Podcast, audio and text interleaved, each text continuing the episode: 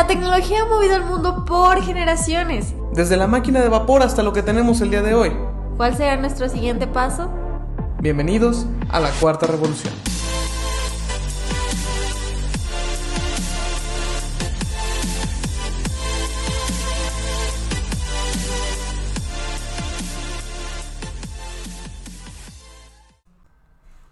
Hola revolucionarios, bienvenidos a otro capítulo más de la Cuarta Revolución. Hoy vamos a hablar de nubes.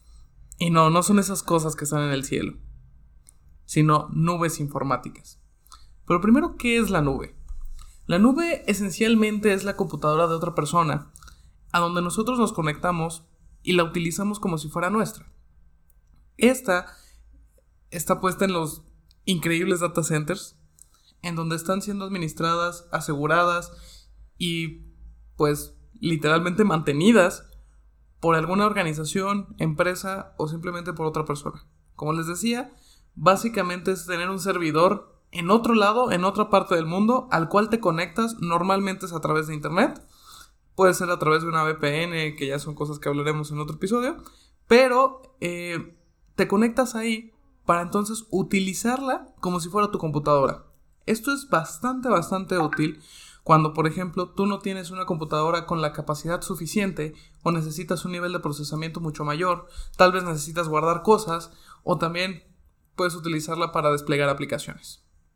Y aquí existen diferentes opciones en las que puedes utilizar la nube, que son el IaaS, el PaaS y el SaaS. Y aunque suenen que son términos bastante complicados, en realidad es más sencillo de lo que parece. Vamos a empezar con qué son los IaaS. Los IaaS es infraestructura como servicio. Un ejemplo es Azure y prácticamente y en palabras muy simples es como rentar un CPU o rentar una RAM y es toda esta estructura física que nos está prestando un tercero. Un tercero un tercero como servicio. En realidad, esta parte de as a service o el como servicio es porque solamente estás rentando lo que utilizas. Es un pago por uso. No estás rentando todo un servidor, que también se puede, pero en realidad no es la idea de la nube. Solamente rentas el procesamiento, la capacidad o el ancho de banda que tú estés utilizando. Eh, justamente en infraestructura como servicio es cuando tú no quieres poner tu propio data center o tú no quieres poner tu propio site y entonces todo esto lo migras o lo pones en la nube, lo conectas a través de internet y entonces todo el procesamiento se hace del lado del tercero. Azure es un ejemplo, también tenemos a IBM, también tenemos a Google Cloud, DigitalOcean, eh, Vercel, entre muchos otros posibles proveedores. Y luego también está el PaaS. Que es plataforma como servicio. Las plataformas como servicio básicamente ya son aplicaciones completas a las que tú ya no te tienes que enterar ni siquiera de en dónde están alojadas, cuáles son las configuraciones. Tú solamente llegas, creas una cuenta y empiezas a utilizar la plataforma. Esto lo conocemos mucho en, en, general en todo lo que nosotros utilizamos. Las redes sociales podrían ser un ejemplo de plataforma como servicio, porque en realidad tú solamente creas una cuenta y empiezas a utilizarlo sin necesidad de saber cuáles son los fierros que están atrás, ¿no? O sea, si lo podemos ver en Facebook, en Twitter, en Instagram y en cualquier otra red social, eh, básicamente es una plataforma como servicio. Adicional a eso, también son, por ejemplo, plataformas como HubSpot, plataformas como Asana, como por ejemplo Planner, entre muchas otras que sirven de, forma empresarial eh, para que tú puedas estarlas utilizando. Y por último tenemos SaaS, que es Software as a Service, que es literal un software por el que tú pagas. Eh, generalmente son suscripciones. Un ejemplo muy claro es Office 365, que creo que todos lo utilizamos. Entonces, no hay más. Es cualquier software por el que tú pagas y utilizas. En realidad estos ya son software que están listos para, usarse o para consumirse. Eh, para los desarrolladores, si, si nos están escuchando, también son, por ejemplo, las APIs, a donde nosotros nos conectamos para obtener algún recurso web o servicio web. Estos softwares, tú los consultas o los consumes para poder eh, hacer que tus aplicaciones sean más grandes o hacer que tus aplicaciones sean, sean mejores. También pueden entenderse como software as a service las librerías o los diferentes SDKs que podemos conectar a nuestras aplicaciones para utilizar esos pedazos de software sin necesidad de nosotros eh, desarrollarlos literalmente. Esos son algunos ejemplos de, las cosas o el para qué puedes utilizar la nube y, en general cuáles podrían ser sus utilidades. Pero ¿cuáles son algunas nubes más comerciales? O sea, en, en el mercado de nubes en general, ¿cuáles son las que más te puedes encontrar y cuáles son las que, las que convienen según, tu, según lo que tú hagas? Bueno, depende obviamente de tus necesidades, pero yo creo que la más común y supongo que la mayoría de nuestros eh, revolucionarios tienen es Drive y Dropbox. En realidad estas son almacenamiento donde la mayoría de nosotros guarda sus documentos escolares, de trabajo, incluso fotos. Entonces, si nos ponemos a hablar de las más comunes, tenemos Drive y Dropbox, que todos la conocen. Pero hay muchísimas otras, por ejemplo. De hecho, ahí, o sea, para almacenamiento es uno de los usos de la nube. En realidad la nube te sirve para almacenar, procesar y, distribuir información. Entonces, no solamente, eh, y esto es un punto muy importante, la nube no nada más es un disco duro en línea.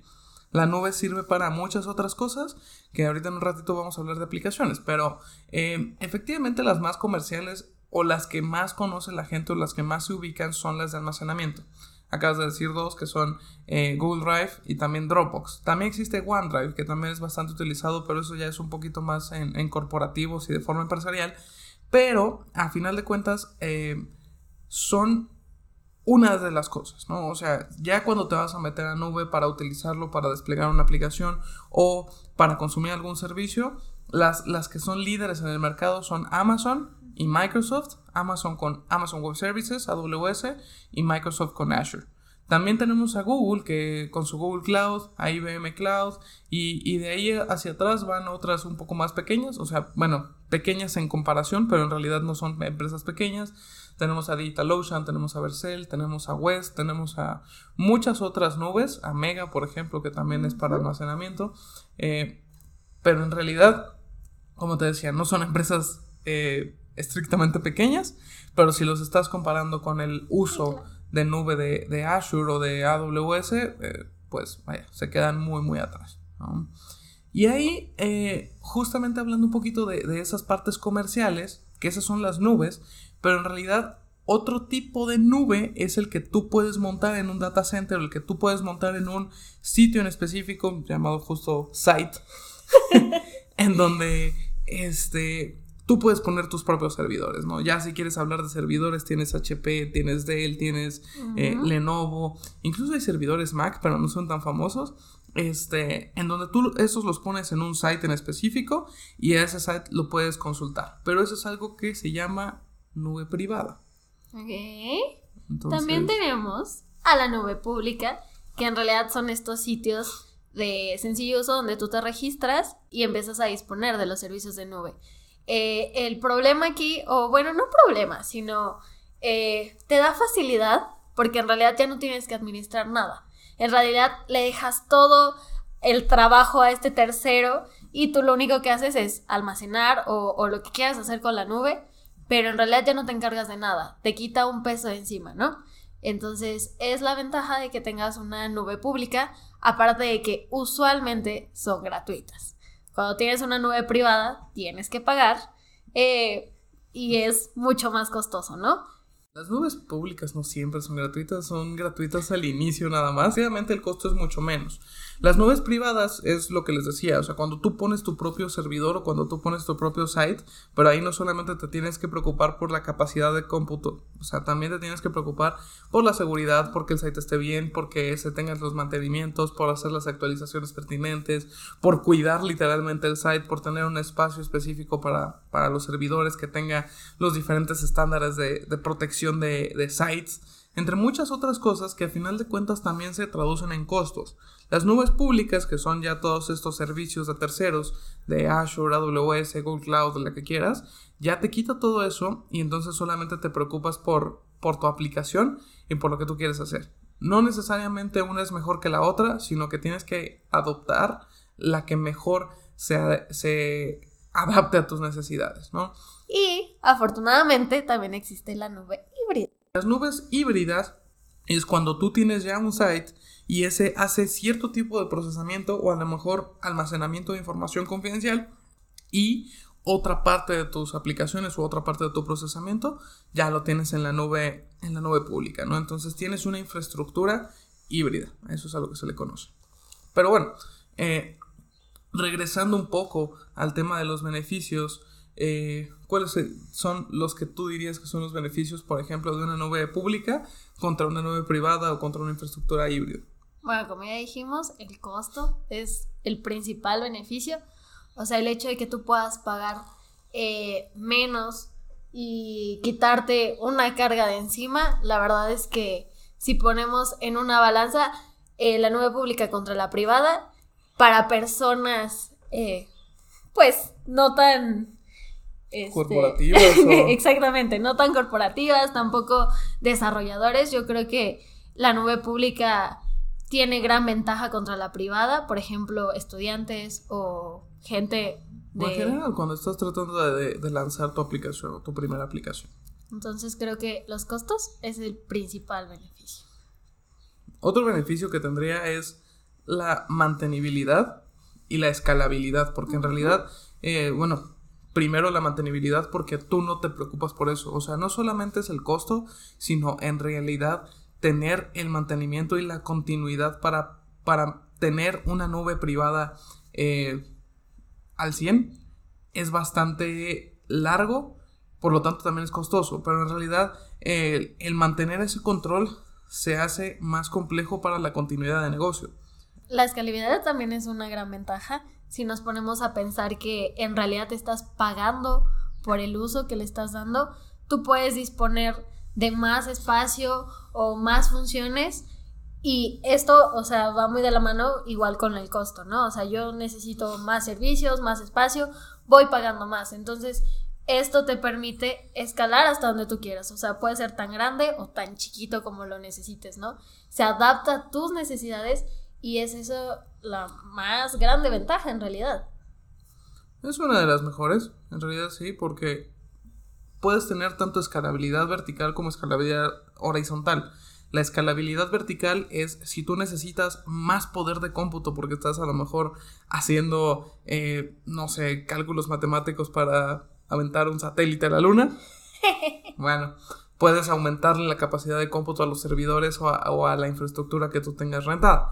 Si, por ejemplo, eres una página, digamos, Amazon, y entonces estás recibiendo miles y miles y miles de peticiones porque salió una promoción porque es el Black Friday o algo parecido o es el Cyber Monday entonces haces un buen fin este haces una escalabilidad horizontal en donde replicas instancias dentro de tu propia nube y, replicas instancias de, tu aplicación para poder moverte eh, y atender a todas las posibles solicitudes. Entonces, digo, esos son algunos de los beneficios. El costo es posiblemente mucho menor a tener una nube privada. También tienes eh, escalabilidad horizontal y vertical y también tienes todo este tema de mantenibilidad y seguridad, ¿no? Porque también eh, en temas de seguridad, tener una nube pública muchas veces es más fácil de proteger que tu nube privada. Entonces, en realidad, eso también se vuelve otro, otro beneficio porque literalmente no te preocupas por eso. O sea, eh, y, en realidad cuando tú ya tienes todo un servicio de nube como servicio, es más fácil meterle eh, add-ons o adicionales de seguridad que muchas veces los mismos terceros ya tienen. O sea, si te vas, por ejemplo, a Azure, tienes los Azure Firewalls y los Azure IDS e IPS. Este, también en Amazon tienes sus propias cosas, en IBM igual. Entonces, o sea, en lugar de tú preocuparte por poner un servicio adicional dentro de tu nube privada, digamos que lo prendes y ya estuvo. O sea, eso se vuelve mucho más sencillo.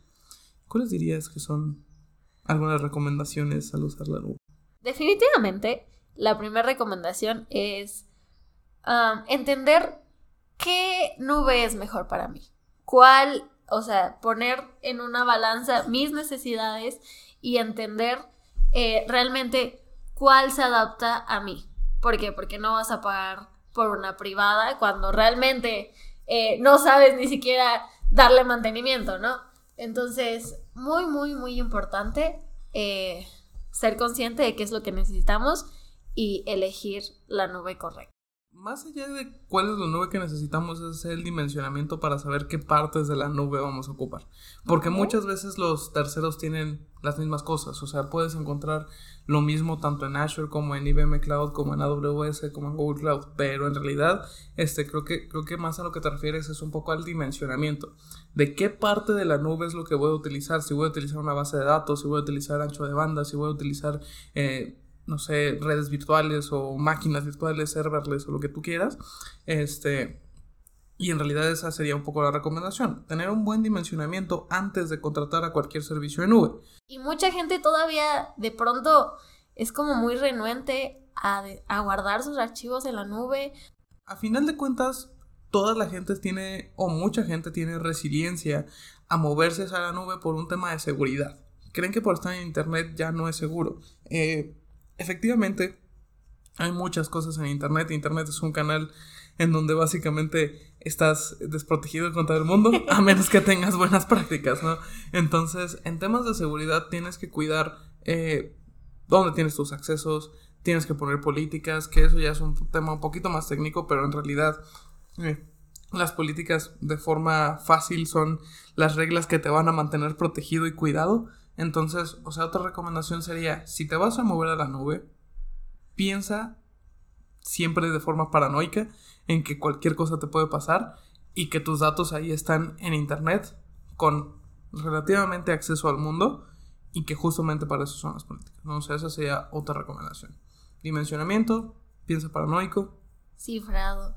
O sea, yo creo que también es importante que te pongas a pensar de qué tipo de documentos voy a guardar en la nube y si son delicados, cifrarlos o poner este, una barrera de seguridad bastante grande e igual eh, restringir el acceso, ¿no? Cuidar mucho también tus contraseñas, no vas a poner una contraseña que sea 1, 2, 3, 4, ¿verdad? Porque precisamente eh, va a depender igual de los tipos de datos que vayas a guardar. Si son documentos eh, de alta confidencialidad, pues por una contraseña fuerte y si es necesario, cifra. Bueno, eso es parte un poco de la, de la misma seguridad. Pero sí. Entonces, esas serían como algunas recomendaciones al usar, al usar la nube, pero en realidad ya hablamos mucho de esta parte mágica de lo que es la nube y de lo que es tener la computadora de otra persona bajo tu poder, conectado todo desde internet. Pero en realidad, ¿en dónde se usa o en dónde la ves? Mm, una aplicación que creo que es muy valiosa es, por ejemplo, para las empresas que tienen que almacenar grandes bases de datos. O sea, en realidad son enormes y pesadísimas que supongo su computadora no les daría lo suficiente para poder tenerlas guardadas. Además de que la administración de, tantos datos es complicadísimo. Entonces, eh, todas estas enormes bases de datos se pueden bien guardar en la nube y en realidad no importa qué tantos datos sean, tipo hay este espacio suficiente para poder guardarlos. Tienes espacio prácticamente ilimitado. O sea, prácticamente ilimitado. No, no es ilimitado porque, vaya, sí tiene un fin, pero, o sea, son teras y teras y teras y teras y teras de, de cantidad de, de capacidad de almacenamiento. Pero en realidad, aplicaciones, pues básicamente es todo, todo, y con todo me refiero a todo, los sitios, aplicaciones, páginas web, aplicaciones web, este, aplicaciones móviles también, la gran mayoría utilizan internet. Todo, cualquier cosa con la que tú interactúas que tiene una conexión a internet o que necesita internet para funcionar, normalmente está en la nube. Cuando nosotros entramos a un sitio, estás entrando a, una, a un cachito de servidor de otro lado. Cuando tú entras a Facebook, te estás conectando a los servidores de Facebook para poder actualizar tu feed. Cuando tú entras a Instagram, las fotos que salen ahí están guardadas en algún lugar en, en la nube, en Internet, y entonces tú las agarras desde ahí. Cuando tú mandas un tweet eso se manda y se guarda en un servidor de Twitter para que entonces se pueda desplegar después a todos tus seguidores. En realidad, todo, todo, todo lo que nosotros utilizamos de Internet y en general las aplicaciones que tú tienes para poder dar seguimiento, procesamiento de información, almacenamiento y todo lo que tú ves en línea está conectado en alguna nube, en algún lado. Hay nubes en todos lados. O sea, sí, pues, pero... nubes informáticas, Andrea. Nubes informáticas en todo Internet. O sea, en realidad si nos ponemos a pensar igual, eh, cualquier página a la que entres te está ya en una nube, ¿no? eh, cualquier juego, cualquier programa que corras en internet está unido a la nube. En general ya no podemos vivir sin la nube. Es algo que está en todos los días y es mucho más común de lo que nosotros pensamos. Solo que la magia de la nube es que efectivamente no nos damos cuenta que existe. Bueno, nuestros revolucionarios, esto ha sido todo por hoy. Eh, nos vemos en el siguiente capítulo. ¿Algo más que agregar? Nos escuchamos en el futuro, revolucionarios. Adiós. Bye. Este fue un capítulo más revolucionarios. Encuéntranos en nuestras redes como arroba la cuarta revolución. Síguenos para tener los otros capítulos, noticias y novedades. Nos escuchamos en el futuro, revolucionarios.